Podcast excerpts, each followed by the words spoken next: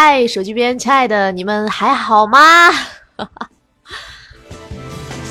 第一次开音频直播有点紧张啊，然后也不知道你们能不能听到啊。我先先分享一下，然后你们先听一会儿好听的歌曲。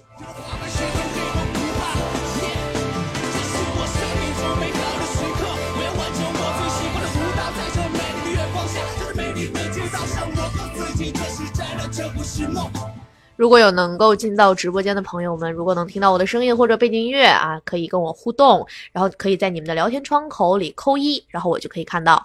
然后我先去分享一下我的，分享给我的小伙伴们吧。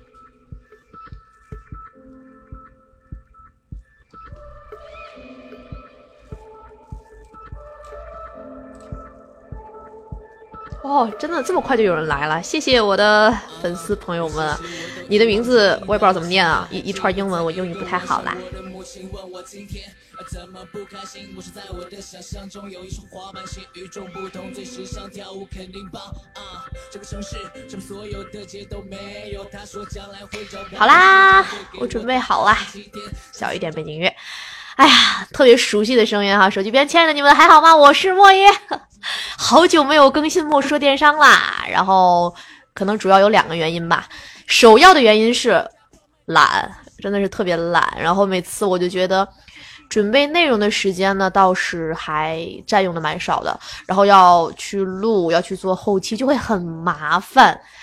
嗯，第二个原因呢，就是从去年的时候啊，我们的哎，应该叫。二零二零一七年下半年吧，然后马云爸爸就不再提电商这个词了，然后总在想我们未来的这种电子商务环境下的生意应该怎么做，嗯，呃，所以呢，其实就这两个原因吧，导致一直没有更新栏目。那今天呢，是一个小小的测试，看看音频的直播这个玩法究竟怎么玩啊。然后我正在测试我的麦，然后我的背景音乐还有音效，比如说。么么哒，对，么么哒嘛。哎，嘿，好吧，那今天既然是测试呢，也想跟大家聊一聊吧。呃，今天其实临时来播，也没有想好一个很好的主题，所以就觉得跟大家去聊一聊关于网络直播的事儿，不知道你们会不会喜欢？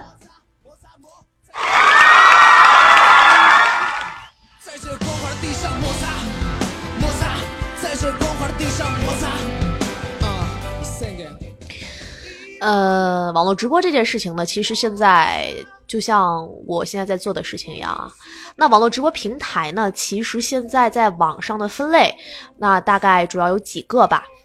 嗯，第一种分类呢，其实就是我们传统的一些直播门户啊。首先要感谢喜马拉雅 FF 给我提供这么好的直播权限。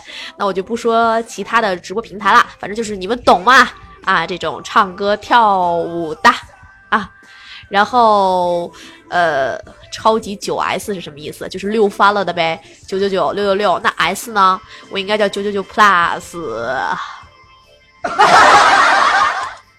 嗯，然后那个哦，Nice 啊，是这个样子啊，好吧，我能看到你们的互动。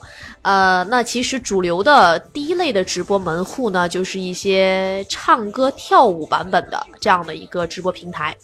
那其实呢，包括现在，其实可能很多主播在做音频直播的时候，它的主要的盈利方式的来源也是靠礼物和打赏。比如说现在呢，我虽然在电脑上直播，但是能够看到各位小伙伴为我刷礼物、刷榜、为我撒花，还有你们的互动，我都是可以看到的。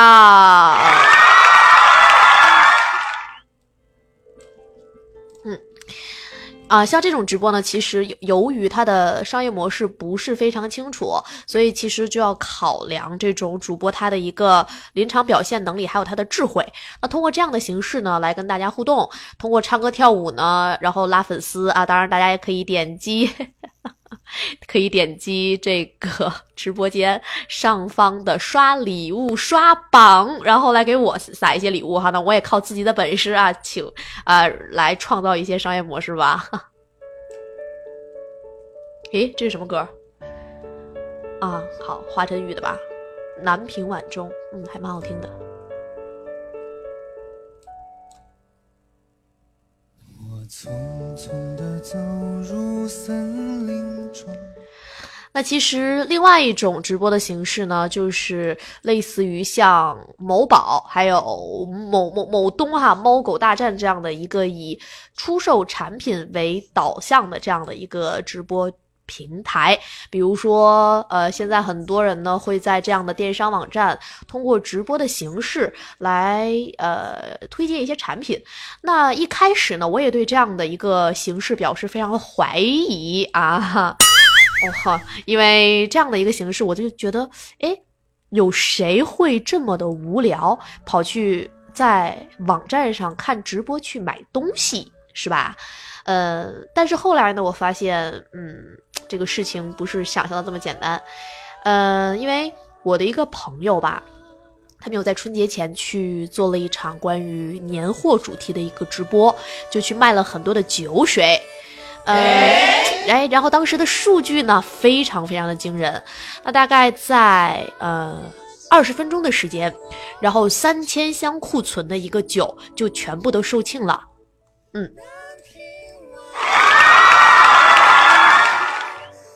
哎，我那个这还没有玩转，这个音效和。背景音乐，感觉自己好忙，一个人又在这说，然后又在想词儿，然后又又这个播放背景音乐，还有音效。下面啊，请各位宝宝们不要再打六六六，记住新的网络用语叫九九九，请在屏幕上方敲九就可以啦，表示莫爷六翻了。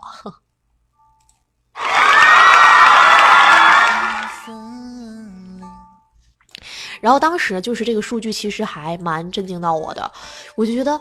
哎，二十分钟就卖了三千箱酒，那怎么会有这么神奇的人啊？啊，有这么神奇的数据。然后后来呢，我就利用我在电商圈里的一些朋友啊，多方的来询问，发现这样的一个数据并不是空穴来风，因为很多人在呃之前两年在呃某东上做直播的时候，就曾经达到过两个小时有六十万销售额的业绩。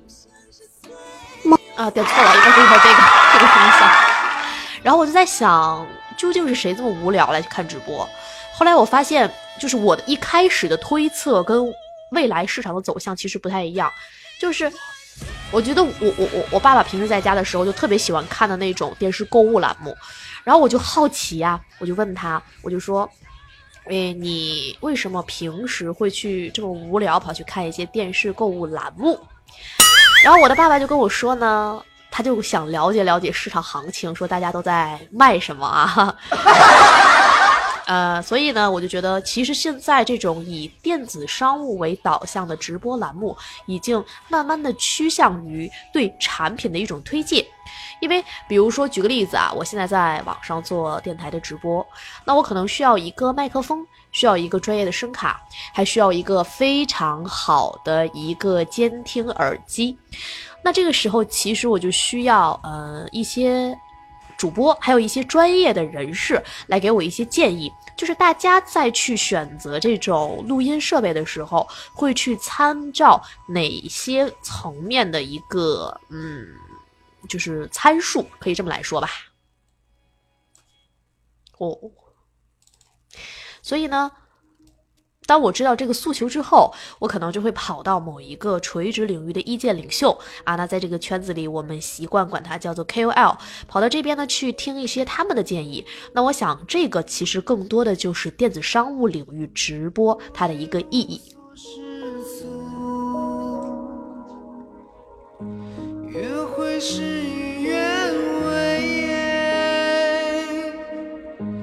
在交错的时所以呢，我们在春节前的时候呢，就利用了很多的时间去申请了电商网站的这样一个呃直播的机构，然后来测试一下它的一个销售的数据，然后就发现一个挺好玩的事儿哈，就是嗯，真正那些网上我们俗称的网红，就是有那种几十万粉丝的一些人，其实他们。并不能够很好的成为某一个垂直领域的意见领袖，哎，因为他们在他自己的就是他没有找到自己适适合自己的领域。那可能很多网红他习惯性的去转型做一些美妆栏目。嗯，但是美妆栏目呢，其实它对整个的拍摄，还有对呃这种主播他的一个内容的设计，其实是有非常非常严格的要求的。然后我应该等会儿，我应该选什么音效？我还没有试过这些音效，嘘声是什么意思？我好恶心哦！嗯嗯嗯，好恶心！哎呀，真是第一次直播，好紧张。然后我给大家选一个，选一个好听一点的背景音乐吧。哎呀，感觉自己就是跟一个大妈一样啊，然后声音选的都特别的老。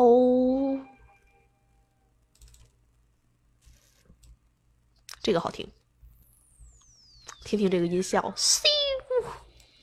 所以呢，电商领域的直播其实是在嗯。未来我觉得是一个非常好变现的一个趋势。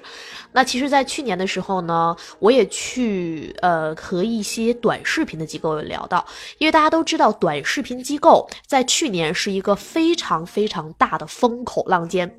呃，如果大家感兴趣的话呢，其实你们可以在百度上搜索一个词，叫做 MCN 这样的一个三个字母啊，MCN。那它代表的呢，其实是一种。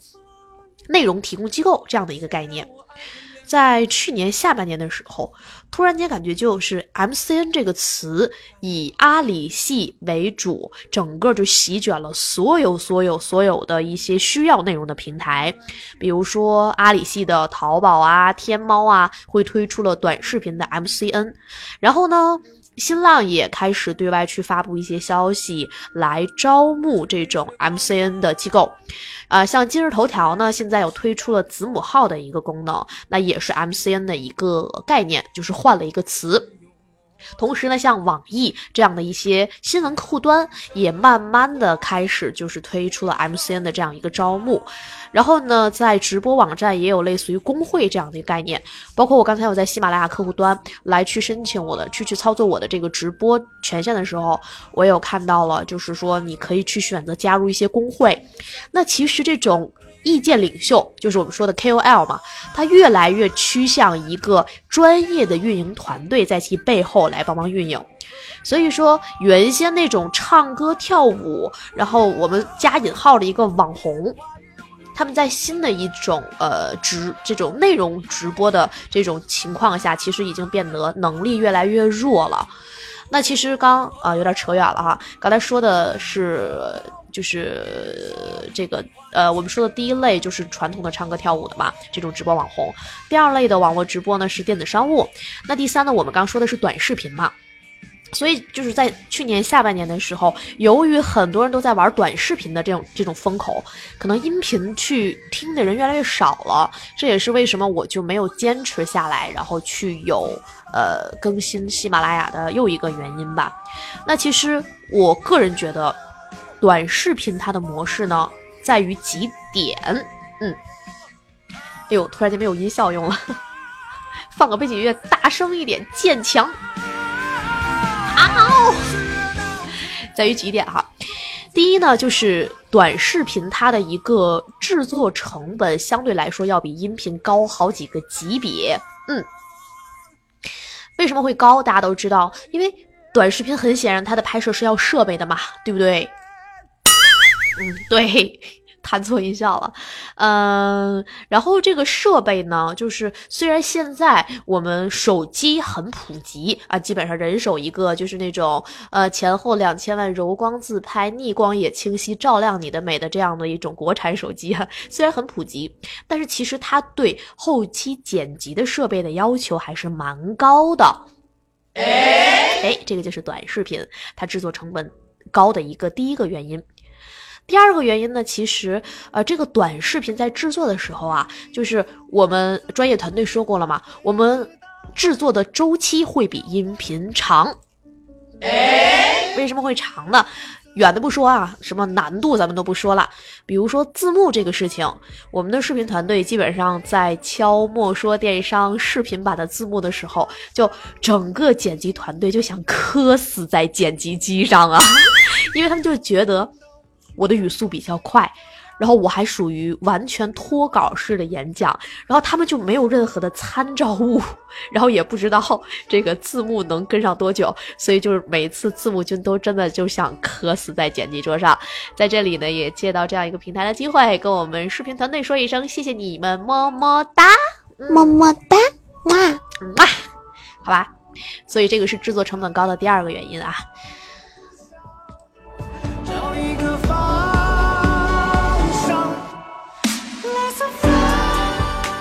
嗯，那其实短视频它的一个呃另外一个问题就是说，短视频它的发行渠道其实不是那么的好找啊。大家虽然觉得现在短视频的平台非常多，比如说像什么呃，我我我是不是不能说竞争对手？反正你们懂得的那些短视频的网站哈。但是尽管这样的网站非常多啊，我们就竞争也很大啊，这就是最简单的说法。对，不是有一个段子说的好吗？呃，这个段子是这样的啊，说在东北，现在整个东北三省啊，分为重工业和轻工业两个领域。那重工业呢，顾名思义，烤串儿、烧烤；轻工业就是短视频和直播。所以大家想一下，大家熟知的一些什么快手呀，这个什么火山小视频啊，等等的一些短视频的网站，现在竞争的其实也是非常激烈的。所以其实我们花了很大的精力去制作一些短视频的时候，它投放的渠道其实并不是非常的广泛。让我们记住爱的哎，不过我刚刚看到一个特别好玩的事儿啊，就是我们的喜马拉雅大金主爸爸，他的直播平台就非常的不一样了啊。在我的电脑后台呢，其实有一个功能叫做开始连麦。哎，我觉得这个功能蛮神奇的呀。开始连麦是什么意思？大家能理解吗？就是突然间打一个电话，喂，老师，我想问一下，我姓王，你可以叫我王姐，请问老师，我意外怀孕了怎么办？好了，这应该被和谐掉。应该说，我意外怀 B 怎么办？我有的时候啊，就觉得我这个音效用的特别不转，每次都感觉我都说完话，然后是过了一秒，硬生生叮弹出来一个音效，所以其实还还还蛮好玩的。不过好在它的这个直播平台是可以随意添加音效的。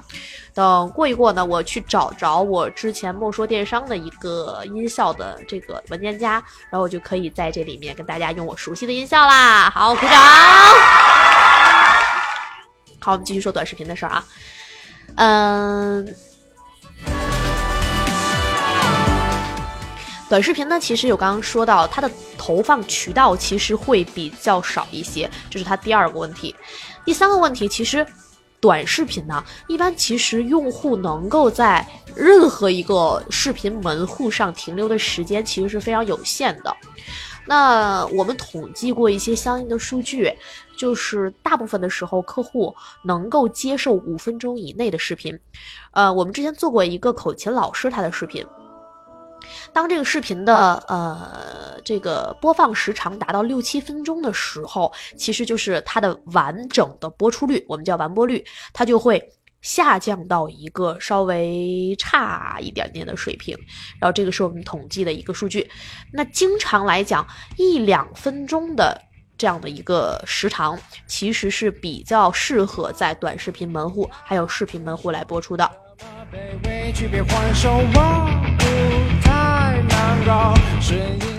那其实这样一个时长，大家想一下哈，要在一个非常短的时间内策划一个能够吸引别人的内容，同时又完整的体现商业模式，它的难度可想而知。哎哎，对啦。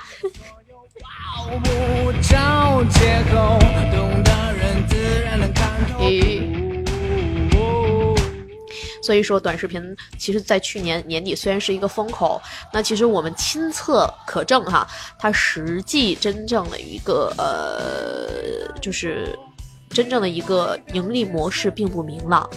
所以说呢，今年其实我们自己这边的一个业务吧，会更侧重于呃栏目化的一个直播，包括音频的栏目直播，还有视频的栏目直播。那其实呃，说到魔兽电商。不太更新的原因，除了懒，除了这个麻烦之外呢，那其实还有一个很重要的原因，就是因为我的身后现在有非常非常强大的内容提供团队了，然后我就不需要再经常露脸了。我其实是一个特别流行的一个词叫“猪猪系女生”哈，是一一个特别猪猪系女生的一个人啊，因为我只要是那种。不会去见客户，就不会去收拾自己。我就记得前两天我有去到那个咖啡厅嘛，然后那个商场的市场总监刚好是莫爷的朋友，那我就有找他去聊一些这个产品直播的事情。然后他就说看到我的装束，他就说你为什么跟菜市场出来的一样？对，就觉得我像逛菜市场的，所以你们想象不到我平时的样子呀。所以我就是能不露脸就不露脸，能卖声音就不卖相。好吧，啊，那这个空空空是叫空侯月灵吗？我怎么这么没有文化呀？我感觉，哎，这个是有刚才那个一串英文的朋友改的名字吗？嗯，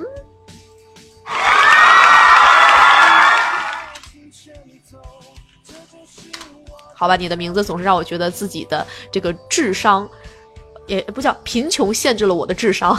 贫穷文化限制了我的想象，好吧，那其实短视频呢，其实就跟大家聊到这些吧。那呃，我觉得未来的一个风口啊，其实真的是直播的一个栏目化。就像现在呢，有跟大家在产出我想要表达的内容的同时，还能够跟着这些听众朋友们来互动，这个是我觉得超级六六六九九九的一个事情。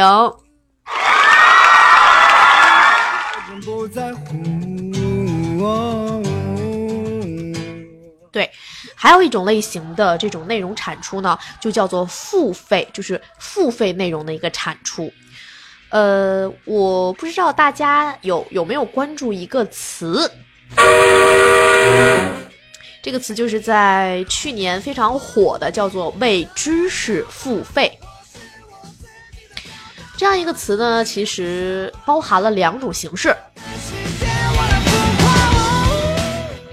一种形式呢，就是说，呃，像芬达现在已经改名到在行一点了哈，就是这样的一个以 PGC 为切入的，就是呃专业领域的专家提供内容为导向的这样的一个问答式的内容产出平台。说到这个，我还想起来了，在那个芬达平台上有很多人为我提问，然后我的提问的方式方法是十八块一毛八一次，我就真的感觉这样的平台刚才刚刚开始推出的时候，很多朋友已经在上面玩疯了。真的有人花十八块一毛八去去向我表白，然后提出了一个问题。我回答完了之后呢，还真的有人花一块多钱来听这样的一个问题。那如果有人花一块钱来收听呢，那我和这个提问的，就是我叫答主，他叫问问题的这样的一个人，我们会一个人就收到五毛钱的一个收入。那我真的在这样的一个问答网站上挣了一千多块钱吧？哇哦，一千多块钱，但是完全跟付出的时间不符，因为确实没有时间好好来经营自己的粉丝经济。嗯，知识经济也是风口。对，其实第二个类型呢，就是说，除了像呃在行一点、芬达这样的平台之外，像知乎。小孩会被大人酷刑，理由是知乎呢之前出过这种付费栏目的直播，就是我刚看到喜马拉雅也有这样的一个模块，就是我可以去添加一些幻灯片的内容，可以做这种付费的音频课程。我攥着别人遥不可及的东西，一边自嘲一边我攥着别人遥不可及的，一边自嘲。我这歌词跟跟我要讲的这个内容好不搭哟，下次真的应该用心一点的。再去准备一下我的歌单。对，知乎 Life 这样的一个节目，它其实是介于 UGC 和 PGC 之间，就是既可以呃由专家来提供它的一个知识内容，也可以由普通的用户来提供。但是其实知乎呢，是我不太不太去愿意相信的一个平台。这句话千万不让平台知道。为什么不相信哈？因为其实知乎它的一个机制呢，是由其他的普通老百姓来投票决定谁样怎么样的一个答案会展示在第一位。哎，那这就会有一个问题，比如说今天我有一个理论叫煤球是白色的，对，这样一个理论呢，可能是从呃量子物理学加上纳米分子技术来证明它煤球是白色。哎，这个有点不太贴切哈。呃，比如北极熊的毛，它实际上是透明色的。那可能传统的大众呢会认为北极熊的毛是白色的嘛？那这个时候，如果有一个人有理有据的讲出了北极熊的毛为什么是白色，那这个时候，哎，说透明的那个人就会沉到帖子下面。所以其实这个是我不太喜欢知乎的一个原因，是我不太喜欢知 B 的一个原因。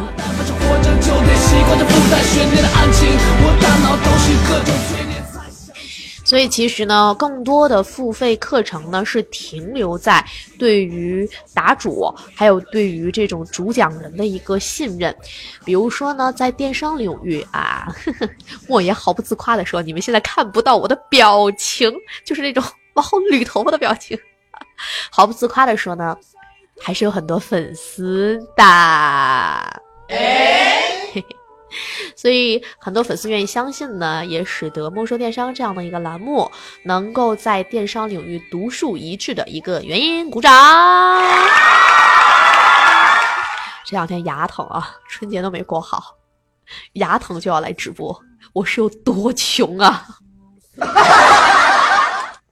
好吧，所以以后呢，也多多要。通过知识付费的一个经领，这这不对不对，有点嘴瓢啊！就是通过为知识付费的形式，多多跟我的粉丝朋友们还有听众朋友们来互动，多多赚钱，鼓掌！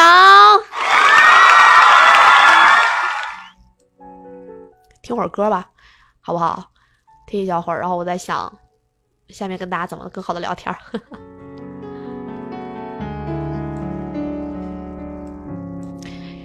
哦，对，这个时间大家可以在屏幕上跟我互动，我是可以看到大家的留言，同时可以给大家发消息的。你们也可以给我发图片，然后开心的话，我会打红包给大家。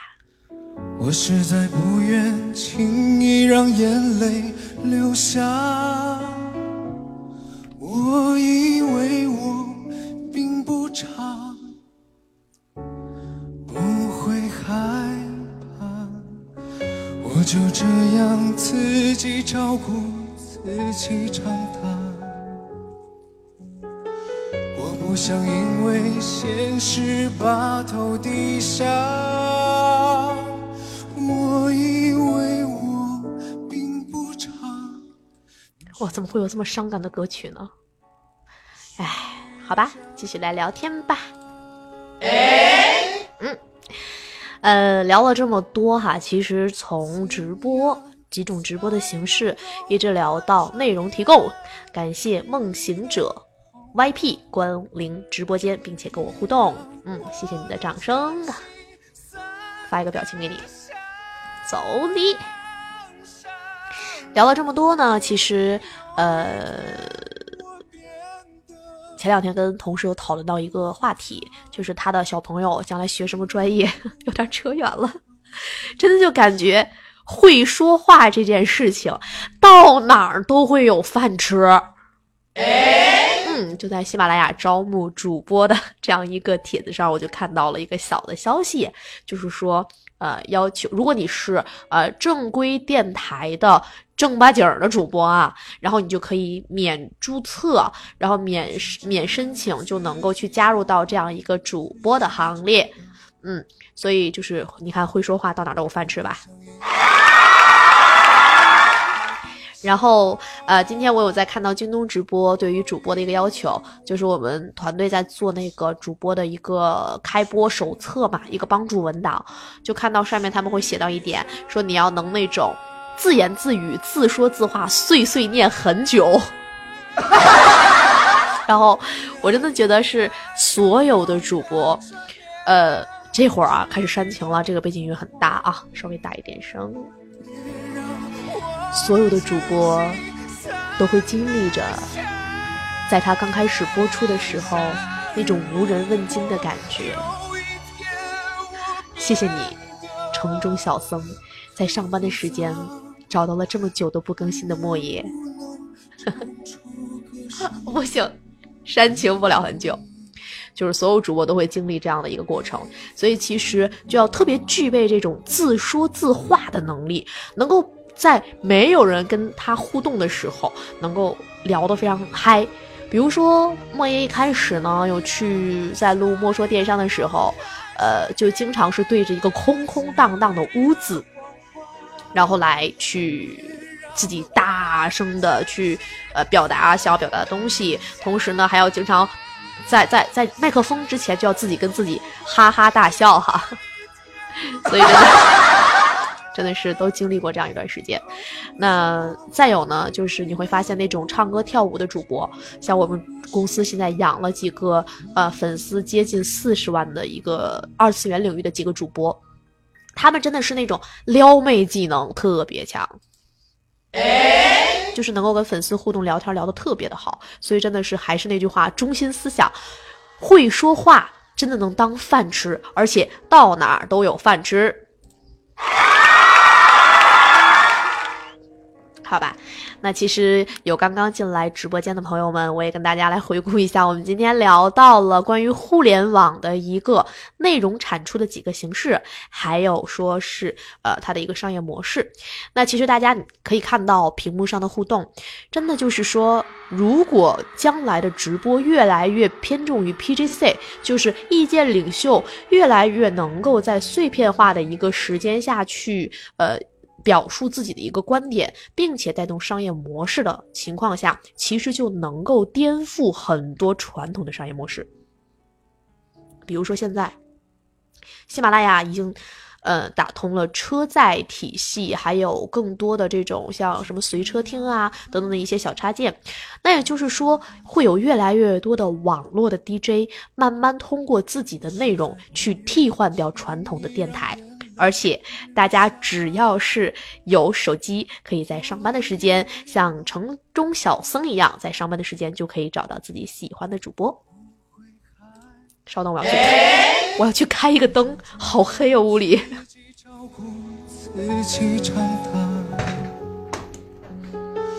我不想因为现实把头低下，我以为我。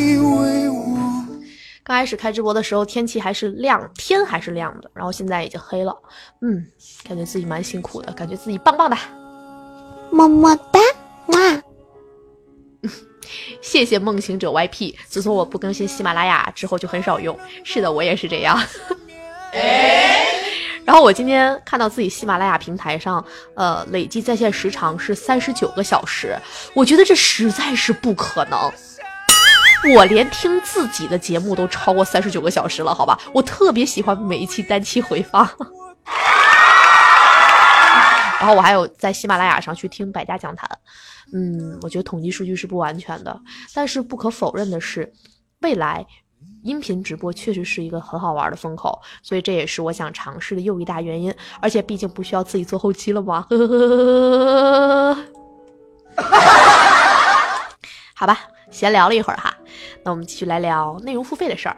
那现在大家可以看到直播间是可以跟我互动的，所以说大家如果关于内容付费有哪些问题，其实也可以提给我。嗯，我可以在这等一会儿大家。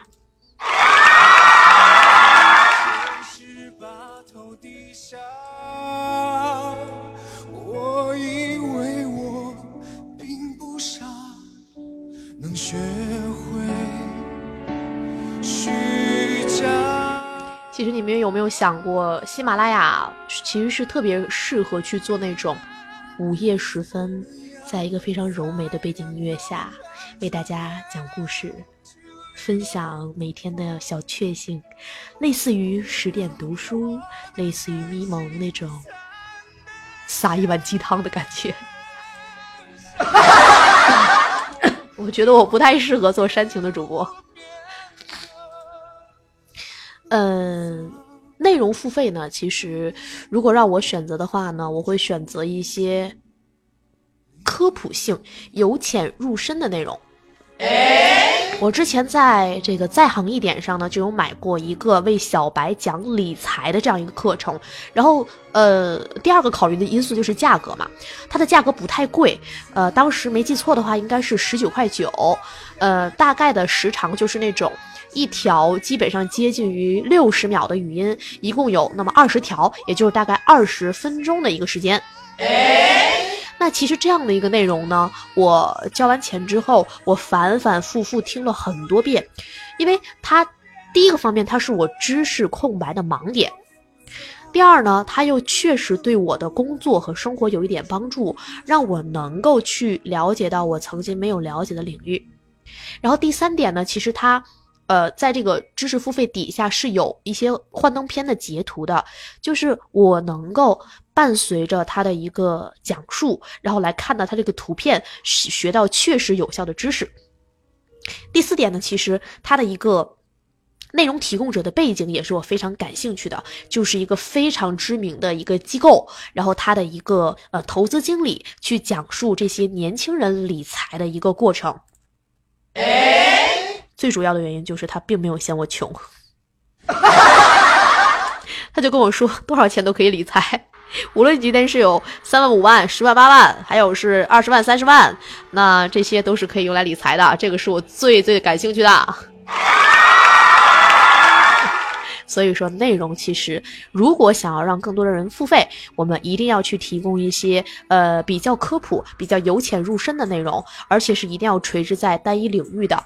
呃，随着内容的进阶，可能我们会去提供更为专业的内容。那呃，伴随着一个金字塔型的人群筛选，它是一个倒倒金字塔型，或者说是一个漏斗型，就是能为更为专业的知识付费的人就会越来越少。那当然，其实到这样一个层级的话，我们能够收的费用就会相应的比较高一些。比如说呢，如果新手想要从零由浅入深的去了解新手怎么开淘宝店，那这样的话呢，我推测哈，大家能够承受的一个付费内容的价格，基本上就是在二十九啊、三十九啊，适合一些新手还有小卖家来听。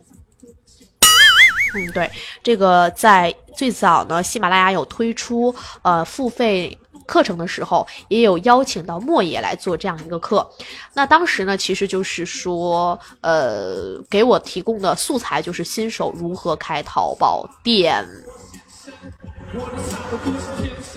但是这个内容其实并不是我擅长的，因为其实我们公司的淘宝店都不是我开的。对，更多的是我们同事们开的。我大概可能已经有两三年没有真真正正的进入过淘宝后台，去踏踏实实运营的一家店铺了。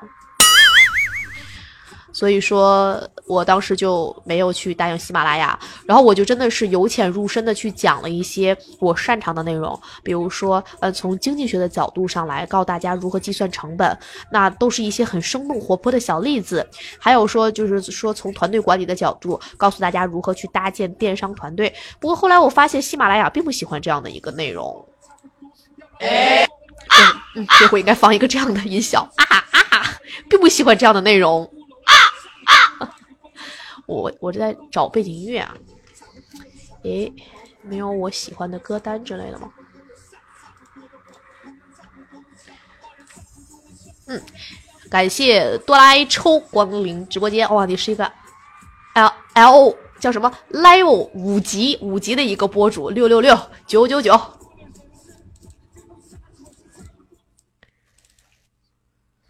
换一首歌曲。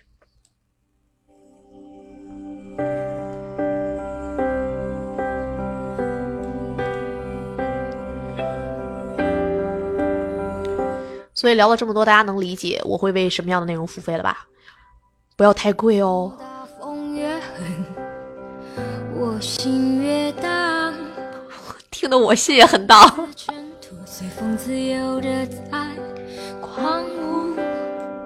我要握紧手中坚定却又飘散的勇气，我会变成巨人，踏着力气，踩着梦。如果有一天，如果我的音频真的收费了，你们还会这样一如既往的支持我吗？这也是我想问大家的。这个开工的第一天，你们的生活还好吗？嗯。我要深埋心头上明知，却有种小的勇气，一直往大风吹的方向走过去。吹呀吹呀，我的骄傲放纵，哦，对了，刚才其实我看到梦行者 YP 有提到过，说自从莫言不更新喜马拉雅的时候，就基本上会去看得到跟知乎了。首先我很感动啊，我也经常看得到和知乎，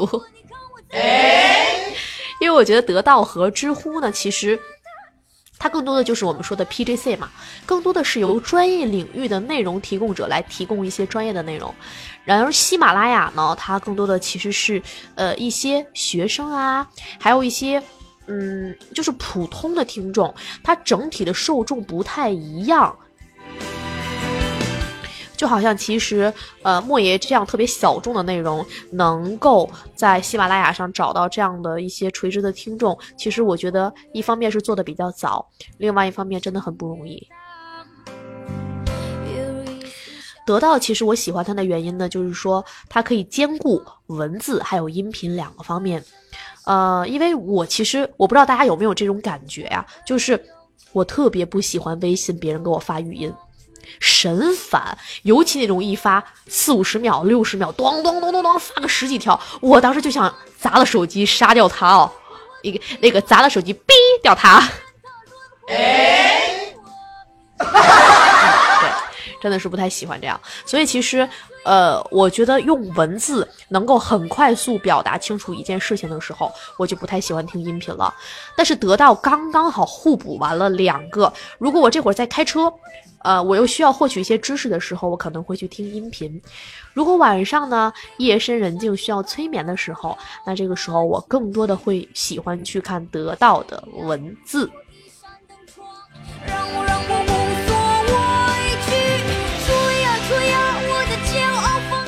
那所以说，会不会将来我开直播的时候呢，大家在？开车呀，上下班的时候啊，都能够听我的节目，还是好期待的呢。么么哒，嘛。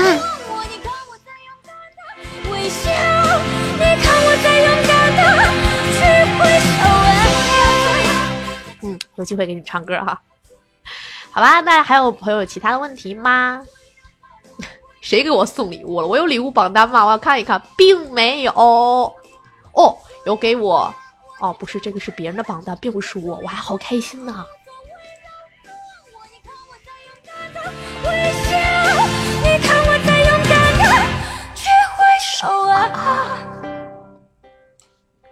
知识付费，开车送礼物略显尴尬，其实并不会啊，因为像我这样有知识、有文化、有素质、有修养的高水平的主播是不需要靠，我不需要，我需要礼物。开玩笑啦，不需要礼物这种商业模式来支撑。其实，因为，呃，我们说电子商务那种购物直播的平台，其实我有关注到，它既支持礼物打赏，又支持互动。但是我们要知道，更多的人去看到以电子商务为主题的这样的一个直播平台的时候，他是想靠卖货来挣钱吗？所以说，在这个大背景下，那所谓的打赏也好，所谓的付费观看也好，它就无疑会变成一个特别无聊的门槛了。对，所以其实我们只选一种内容收费的方式来盈利就可以了。就好像莫爷在做莫说电商的时候呢，呃，两年多的时间，一开始呢是每周都在更新，就是真的是两年多，就是没有周末没有休息，因为。周末的时候，白天要去泡图书馆想内容，晚上要去录，然后做完后期就要一两点钟，就是这样。嗯，但是从来没有任何一次是通过木说电商来进行收费的，因为我的诉求很简单。我希望更多的人知道我的内容，知道有莫爷这样一个人在电商领域存在。那我们公司呢有正常的业务往来，所以其实我呃基本上是通过正常的业务来支撑。那通过这样一个平台，就是换人气就可以啦。我也希望，我希望下次直播的时候，空空侯月灵能够继续守候在直播间，请麻烦下次改一个。你你哪怕改成魑魅魍魉，我都能看得懂。哇，每次都是这么复杂的。嗯。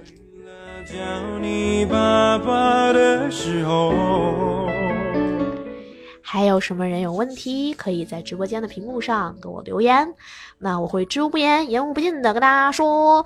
然后我猛然间发现我的那个录制好像没有开呢，嗯，是的。在你的眉间有一条皱纹，那是你用来告诉我，有气在让你深，存在你怀里。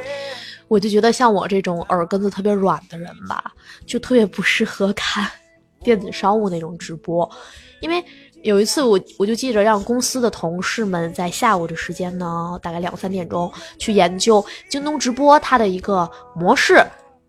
然后我们同事当天下午就买了很多衣服，就觉得每一个都好漂亮，然后还好便宜，然后就大家就在买。哦，这个这么恶心的音效怎么会叫嘘声啊？我以为是那种吁。未来的技能分享还是会比知识分享多。谢谢我的老板啊，要把我签约到中日星耀，好吧？发一个广告帖吧。那中日星耀传媒呢，就是莫爷啊，有一点点小股份的一个传媒公司。那我们其实也会招募更多的。垂直领域的意见领袖加入到我们的公司，那无论你是长得漂亮可以露脸，还是说你擅长推荐某一个产品的东西，还是说大家擅长做音频，都可以来找到我，可以在喜马拉雅上给我私信。嗯，那我们会针对不同的主播、不同的类型来够来能为他来定制化的去做一些内容变现的方式。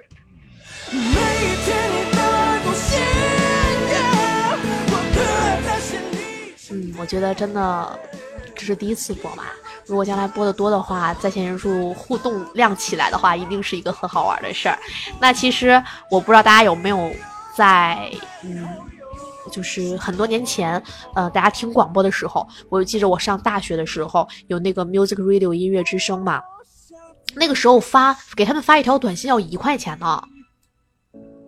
然后还是有很多人愿意和他互动，因为可能就是我记得天津，哎，有一个广播电台，就是常年礼品就是什么卡片灯、暖手宝，呃，连连鼠标垫都没有，就是那种特别不值钱的小东西。然后，但是仍然有很多的听众愿意去跟这些主播互动互动，然后愿意去在每周一中午的一点半，在天宇大酒店后楼的小门去领取奖品。哎。突然间背景音乐停了，我还我还开大了一个声音哈，放回来。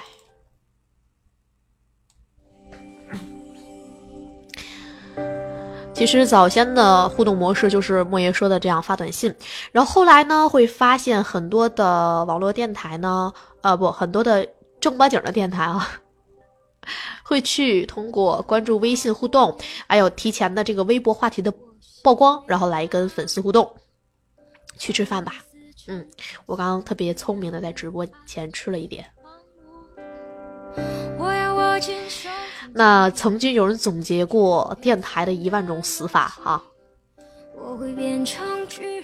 其中有一点就是被网络电台挤压，所以其实现在很多传统的电台呢，他们也在做转型。然后呃，天津就有很多广播电台把它的内容录播成相应的版本，然后放在喜马拉雅这样的。主流音频门户上，嗯，所以说通过这样的网络电台，也是让传统的节目能够被更多的听众朋友们听到。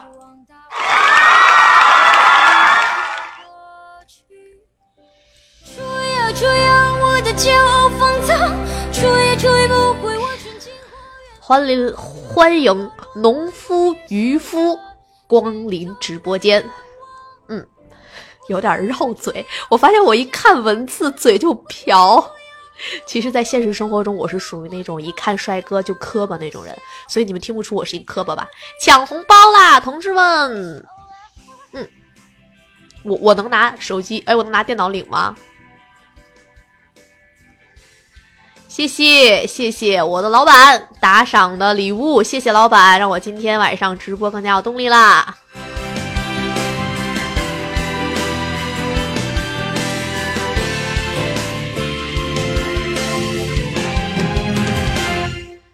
下回有这么大的红包，请私信给我，好不好？可以给我打微信红包，谢谢老板。有一丝潇洒，随风轻飘的在狂舞。我要深埋心头么么哒，哇！却有种小的好吧，我觉得直接给我，我比较开心。哎，我们老板可厉害了，原来北京广播电台的正八经的专业主播呢，科班出身，主持了很多旅游类的栏目，嗯，特别厉害。我吹呀吹呀，我只见过海的。我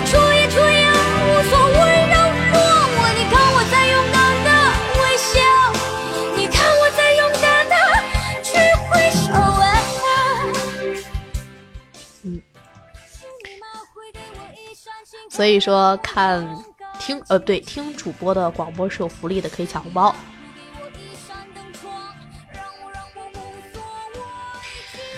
所以传统电台的一万种死法，其中就有一种就是被我们的网络主播抢了饭吃。那在今天做主播的帮助文档和白皮书的时候呢，还有一个小技巧，就说主播的普通话必须要好，但是呢，如果我们适时的能够去说一些方言的话，会比较有趣。要喝口水。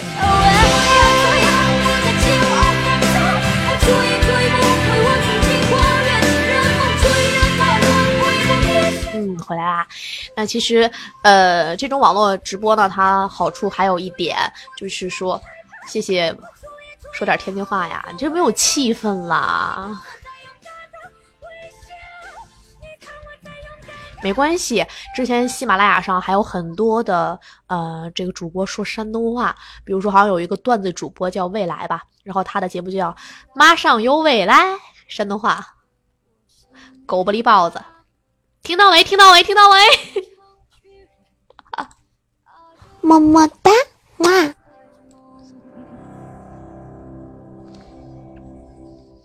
我觉得后面其实还蛮好玩的这种形式，可以找一个固定的时间，在每周呢能跟大家聊聊天，然后想一个主题，而且呢互动的好处就在于我可能只写十分钟的稿子，然后能跟大家聊两个小时。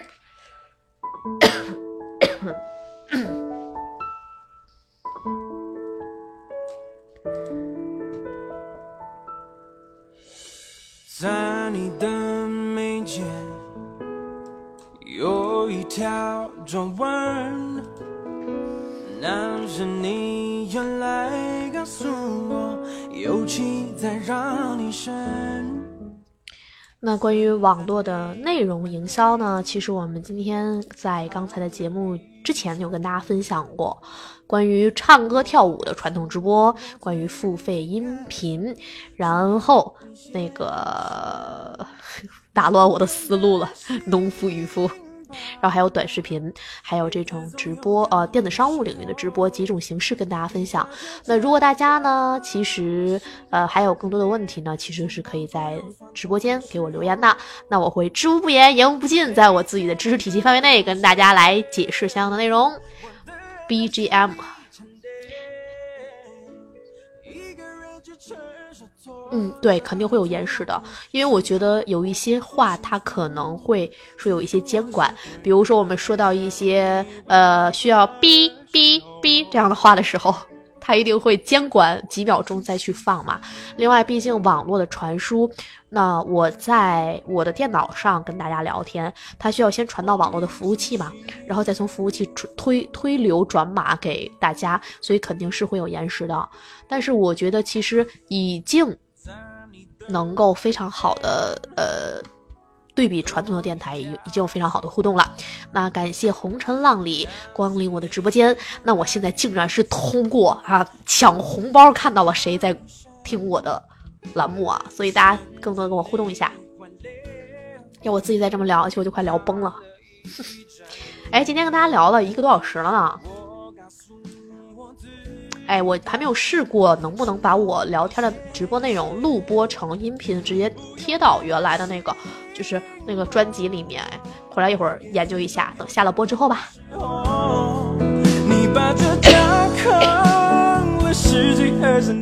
其实我也有去过线下的电台去录一些节目，作为嘉宾。然后传统那些电台他们是不允许带水进去的，因为嗯带水进去的话可能会影响它的那个桌面上那个麦的设备。呃，反正因为我是有鼻炎嘛，而且会经常会咳，所以我在录节目的时候可受罪了，经常在人家放这个 BGM 的时候跑出去喝水。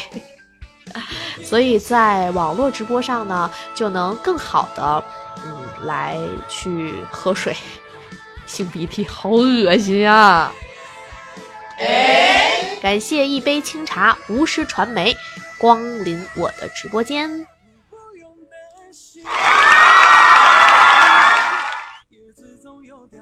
所以赶明儿我也搞一个午夜时分给大家读故事的。节目现在那个讲鬼故事的特别火，但是我讲不了，因为我听到鬼故事会害怕的。嗯。那刚才呢，在啊有刚刚进入直播间的朋友，刚才我们其实有聊到过，莫爷会为了哪样的内容付费来买单？那其实说来说去就是大众化一点，然后便宜一点儿，能够在垂直领域让我觉得这个主播比较有有有有意见。就成能成为意见领袖的，有非常强的从业经验的，而且是我觉得能够给我带来好处和实质性帮助的领域。看我脑子多好啊，记忆力还能够记住自己刚才说的是什么。然后我在芬达上呢，其实也遇到过很多好玩的事儿。那我就后来吧，真的就是没有时间去经营芬达了，所以很多人提的问题呢，就到那个四十八小时就过期了。然后如果我有看到我特别擅长回答的问题呢，过期之后我也是呃，就是免费会回会去回答。呃，农夫渔夫说他在得道上订阅的专栏都是一百九十九的，那其实这种专栏呢，我之前有订购过大概两三个吧，包括，呃、哎呀，这样会得罪人，我就不说是谁了。我订阅之后，我就会发现他们之前真的是会很努力的去更新内容，但是可能在很长一段时间之后，因为其实。每一个内容主讲人，他都有这种在某一个点内容会枯竭。对，比如说我在做莫说电商的时候啊，我觉得第一季做的时候，哎呦，真的是那种特别顺风顺顺水，然后自己斗志昂扬啊，就是每每星期一到那个时间就一定需要去想内容，每周末就一定要出一个精品的内容出来。然后等到后来，我就觉得真的是每周想内容就成了一个巨大的压力。哎，对了，剩下的时间跟大家聊点别的吧。就是刚才我们其实有说到短视频嘛，短视频这个领域呢，其实我有问到了一些 MCN，不知道大家对 MCN 这个词还记不记得住？就是内容提供机构。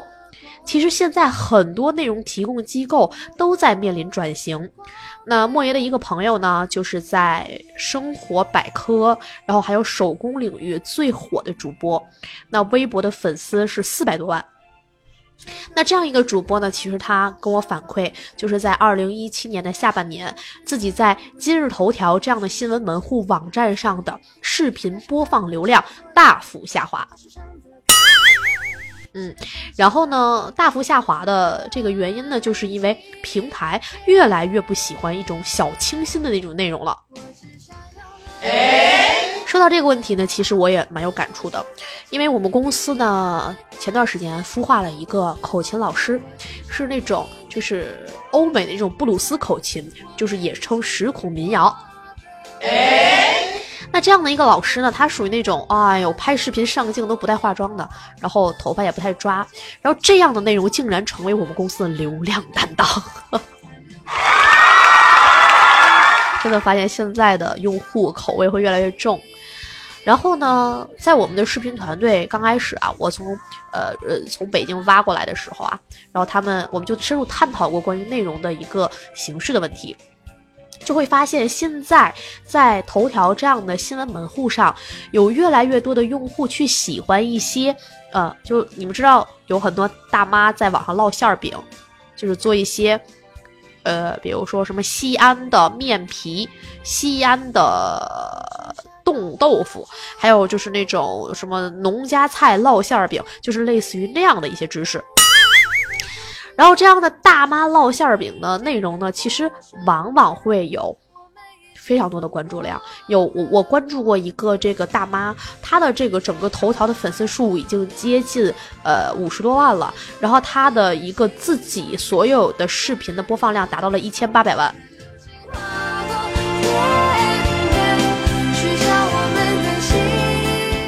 但是反过来呢，你像莫爷的朋友是，呃，像蓝猫啊，呃，包括像就是有我之前我在秒拍上关注过一个主播叫十位爸爸，那像这些做小清新主题的主播呢，反而就会流量就会越来越下滑。所以其实我觉得，在如果我们去做一些呃生活百科类的内容，其实接地气儿这个词也是非常重要的。对。呃，空侯月灵说的是对的，现在不是非常流行故障性艺术吗？什么叫故障性艺术？我就说你说的对。哎呀，就是现在大家不太喜欢小清新的内容，是我观察到的一个点。另外就是刚才有讨论到价格的问题，呃，梦行者，哦，还要我百度，我现在没有时间百度，我的两个手已经都占满了。嗯，梦星这有说一百九十九一一年还好，毕竟有的内容就讲讲几届，而且很鸡汤，说明你也被得到坑过。其实，如果真的是优质的好内容，真的是一集一百九十九，很多人都会愿意为他去买单。但是这样产出的内容太少了。我不知道大家之前有没有关注过一个讲营销的啊，叫李教授，然后他现在已经是百度的副总裁了。那其实我们都有听过李教授，呃，有听过他的直播，然后也有去抢过他的付费课程，包括会看到他的文字，我们就会发现其实。水平也就这么一般般啊！不要说是我说的，但是并不排除人家粉丝多，人家能成为百度的副总裁。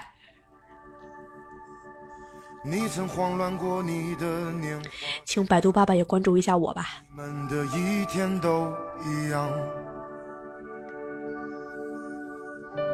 面对是同一个。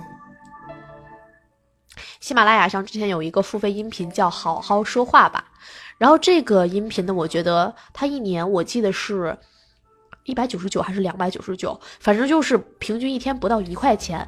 他每一天呢都会教给大家一个说话的小技巧，包括在被客户要求改改改的时候怎么说，还有就是跟客户谈判的时候该怎么说，这些场景化的说话技巧其实是我非常喜欢的内容。而且我觉得每天呢，利用碎片化的时间学五到十分钟，呃，可能在一年的时间，我们会不经意的发现，我们的生活由此改变了。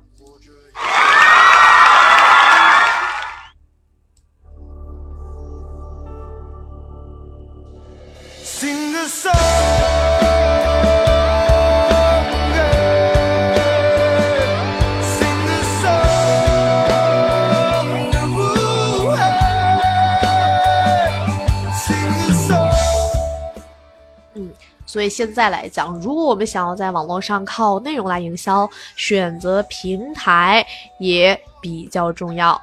李教授好奇为什么最近销声匿迹的？人家有钱啦，人家现在是百度的副总裁，有钱了就不产内容了。我是怎么获取信息资讯的？这是城中小僧来给莫爷提的问题。我其实呃。我 我现在也不太爱学习，其实，我现在越来越喜欢去读一些经典的内容，比如说什么《人类简史》啊，《时间简史》啊，还有一些什么呃什么“天才在左，疯子在右”啊，就是这些呃更多的纸质的书籍，或者是 Kindle 这样的一个电子书籍。那我觉得通过一些经典的图书还有著作，然后从里自己揣摩，可能是相对来说比较靠谱一些的内容。原先吧，就几个月之前吧，我会比较喜欢今日头条这样的新闻门户，但是头条爸爸现在也变得越来越坑了，因为头条收了很多网站嘛，比如说抖音啊、火山小视频啊，然后这两天还收购了那个拍摄软件机萌，啊，我们老板就特别喜欢用机萌，他收购了之后，就感觉头条自身产出的内容就越来越水，就越来越偏重于我说的大妈烙馅儿饼的内容，所以真正在垂直领域的呃这种知识体系还有新闻获取就会越来越差了。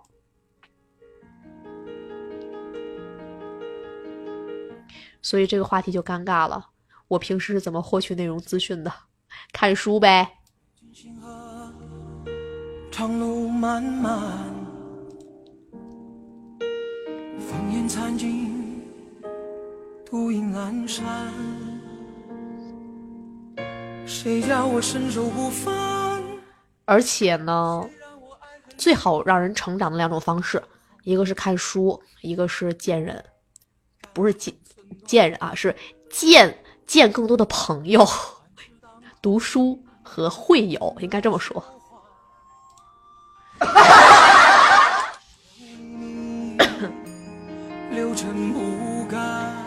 好吧，再跟你们聊一会儿，再跟你们聊一会儿，我就准备下播了，去吃饭吧，么么哒。么么哒，哇！以后会考虑连麦的形式，那就是可以做成王姐直播的那个形式。嗯，圈子太小，怎么去扩大见人？这个话题其实我前两天有跟我的同事们聊起啊，他就我的一个同事是九零后，九零后有什么新鲜的？现在世界主流都是九零后啊。么么哒，哇！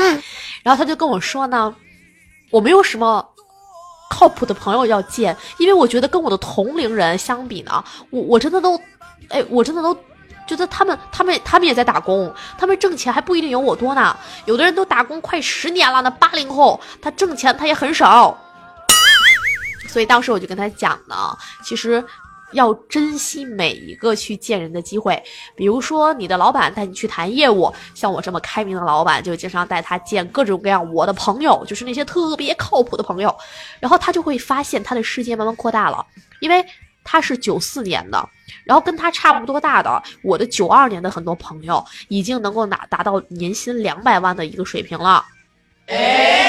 然后我就觉得他应该珍惜这样的一些机会，就是在你的工作领域中，尽可能的去找到一些比大家稍微高一点点，但是我们又可以触及到的一个朋友。那如果有了工作的接触，其实就会有很好的机会让别人去信任我们嘛。啊，干嘛发出这么感叹的表情？是觉得九二年年薪二百特别厉害吗？对，两百万，嗯。我的这个小老弟年薪两百万的，他可是著名电商平台的高管了，已经独立掌管一个事业部，然后是一个事业部的总经理了。嗯，所以我刚才说为什么李教授销声匿迹了啊？副总裁级别就更高啦。所以我觉得在工作中呢，见呃结识朋友是一个非常好的方式。那第二种呢，其实就是说，嗯、我们更多的应该去，就像我说的，呃，找到一些比我们能力稍微高一点点，但是又能够触及到的朋友。我就记得我周围就有一些人，他们就特别不喜欢找到和自己水平相当的人，然后他就觉得周围的人都要比他过得差，就是那种特别气人有笑人无的那种状态。其实这样蛮不好的，因为当我们周围都是比我们能力强一点点，然后又呃没有我们自己呃就就是我们又能够触及到的这样一个朋友，我们才能不断的去进步。如果周围的人都要比我们生活的差，都要靠我们来救济，那如果我年薪两百万，我结识的人全是那种年薪呃三千块，呃月月薪三千块，年薪年薪多少？我算不过来了，就是像这种那。所有人都要靠我们救济，出门吃饭都要靠我们请客。那这样的朋友，我们结识了又有什么用呢？大家觉得对不对？哎，当然交朋友也不能这么势利哈，其实还要有几个知心的好朋友的。然后第三点呢，我觉得要透露一个小小的一点，就是我们一定要脸皮厚，脸皮厚。这 这点很重要。就是，哎，我不知道大家周围有没有那种人，就是那种开特别大型的，比如什么金金融峰会，然后还有一种什么呃，就是高峰论坛，然后开各种各样的会议，就特别蹭存在感的那种人。我周围就有这样一个朋友，他他就特别喜欢参加各式各样的会，然后参会的时候，只要有互动和发言的环节，他就举手提问，提一些特别没有营养的问题，然后去跟嘉宾蹭一些照片，来，进而在别的朋友在在自己的朋友圈彰显自己的人脉。我觉得所有的经济学专家都是我的哥们儿。哇，这个音效真的好少，但是这样朋友挺讨厌的。不过我的朋友圈就经常会有人给我发来私信，说我们是在某某某某某会议认识的，然后那个我我们之前联系过，然后我就完全不会记得这些事情，因为首先我就特别不太喜欢呃那个在会议上去交换名片，其次呢，我我是特别。严重的脸盲症，就是我第一次见过这个人，下一次我一定不会记得他，所以其实我就不太换名片嘛。但是脸皮厚这件事情，确实能够通过广广撒网来认识很多各个领域的朋友。那我就记着有一次在一个创业培训上吧，很多很多年之前，呃，我是一个创业者，然后有一个老师在那边给我讲课。然后我就加了那个老师的微信，就是那种特特别脸皮厚 那种就加了。然后现在呢，其实我俩还是朋友圈点赞之交的好友。但是呢，就是我会发现，通过我未来几年不断的内容陈述，然后他会慢慢的去关注到我的一个呃这样的一个朋友圈的内容，同时跟我互动和点赞。那呃，这样也是一个交朋友的方式吧。再有一点呢，我觉得很重要的一点就是，我们一定要把我们的粉丝去当成朋友来运这个运营，还有接触。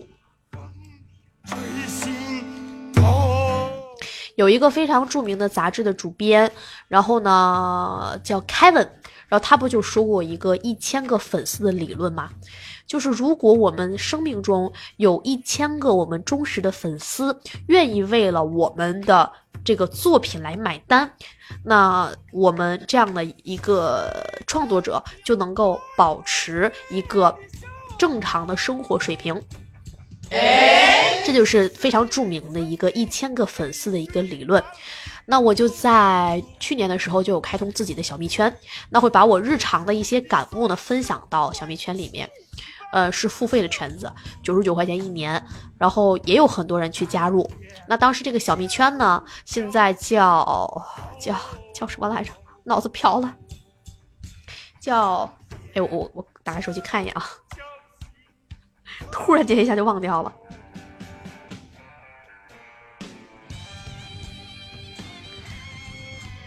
呃，叫知识星球，找到了。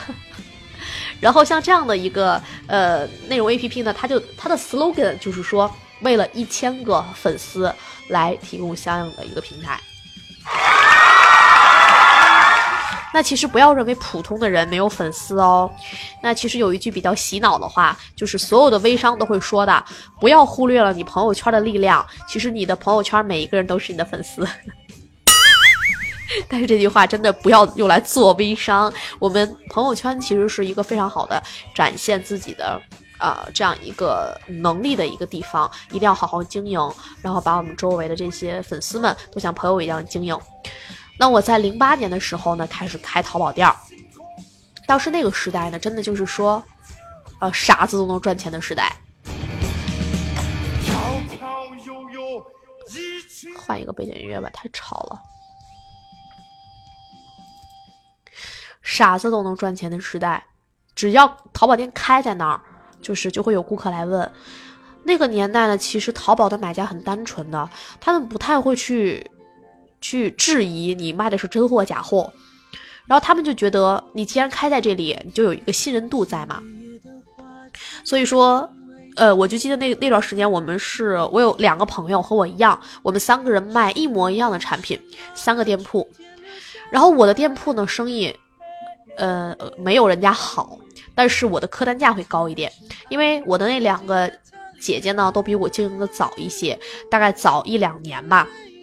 我做淘宝的时候，他们已经接近皇冠的信誉了，但是他们每一个人呢，就会说他的顾客每一单会买比较大的一个箱子，里面可能很多件儿，但是每一件的产品就是那种七八块钱、九块啊、十几块啊这种产品，但是我每次发货呢，就是很小的一个箱子，客单价基本上在三百左右。这样呢，一方面是因为我的呃。关联销售做的会好一点儿，同时我的店铺当时是满三百包邮。其次就是说，我会把我更多的顾客当成粉丝一样啊，当成这个朋友一样去接待。那我当时有出售化妆品嘛？我其实不太会去推荐非常暴利的那种产品，就是更多的会去先去关注这些用户他的一个皮肤的状况，他是干性皮肤、油性皮肤还是呃什么样的肤质，然后其次呢，我会跟朋友一样去给他们更好的一些护肤建议，所以很多很多的顾客都慢慢的成为我店铺的一个粉丝了。然后他们会习惯性的在我这儿去完整的采购整套的护肤品。平时在我来新品的时候呢，我在推荐他们一些新的品牌或者是一些小众的产品，然后他们就特别容易能够接受。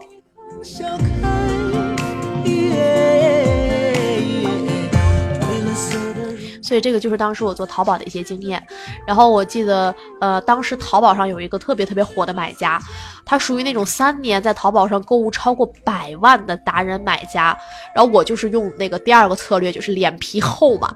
等我开淘宝店的时候，我就买了一本他出的书，然后把他的一些购物的小心得都记下来，然后就拿那个阿里旺旺去跟人家尬聊。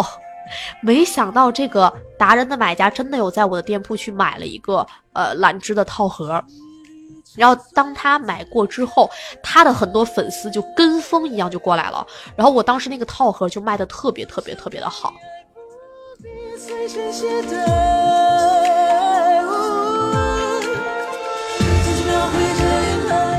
然后我还有一个顾客嘛，他之前在别家买过假货，然后他来到我这儿，我也是按照我的套路去关心人家的皮肤状况啊，去帮他分析为什么原来他用的那些产品可能会是这个会带来皮肤过敏。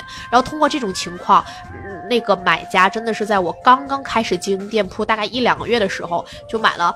一两千块钱的东西，因为当时我卖的是一些日韩的护肤品嘛，所以客单价偏低一点。呃，那欧美的也是一些比较便宜的，就是像切尔氏啊这种一两百块钱单品的一些品牌。他真的是买了一千多块钱，然后后来就是每一个月会固定在我这消费一到两次，就是带着他整个办公室的同事来我这买，然后就是由于这样的买家的存在呢，也使我的店铺在非常短的时间内就是进入到那个学生频道的推荐买家。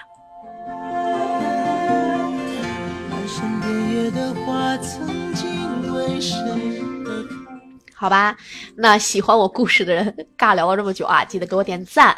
哎，我没有看过前台长得什么样，你们可不可以点那个免费的小桃心或者是免费的礼物呀？如果有的话，随手点赞吧。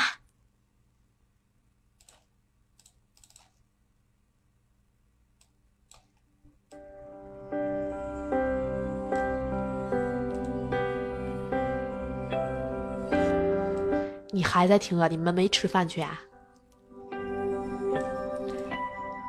怎么大风越狠，我心越荡，宛如一丝尘土，随风自由的在狂舞。我要握紧手中坚定，却又飘散的勇哪都要钱呀，不过我喜欢。一会儿我就要去我的主播后台看看我今天的收益。我这个月的喜马拉雅收益只有一毛三分钱。心越荡，然后那天我的团队他们小网红们有去拍短视频嘛，然后在那个短视频门户的管理后台也是可以看到每一个视频贡献的价值的。然后我就记着我的网红同事，然后每个月拿着几千块钱的工资，呃，一个半月还是两个月的时候，一共给我创造了六块钱的利润。我说恭喜你，为公司挣了六块钱，六块钱。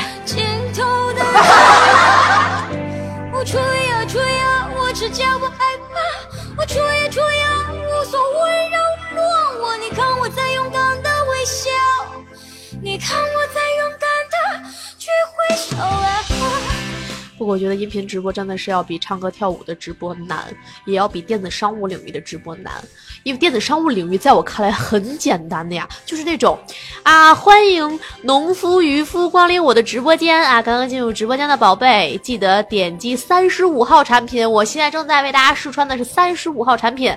那关注主播，呃，在卖家地方报主播的名字，就可以领到五块钱优惠券啊！好，欢迎天涯浪子光临我的直播间，欢迎。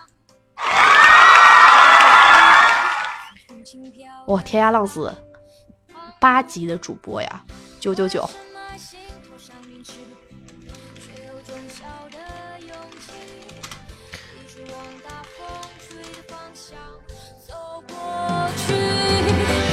所以电子商务的主播真的很好看。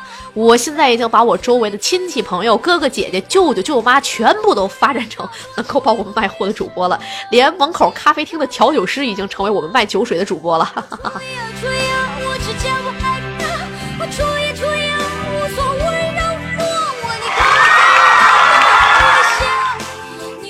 天涯浪子说自己不是主播，那说明你在喜马拉雅收听的时长非常高。那请关注莫爷，以后多多听我的节目，谢谢。但是我这里不卖酒。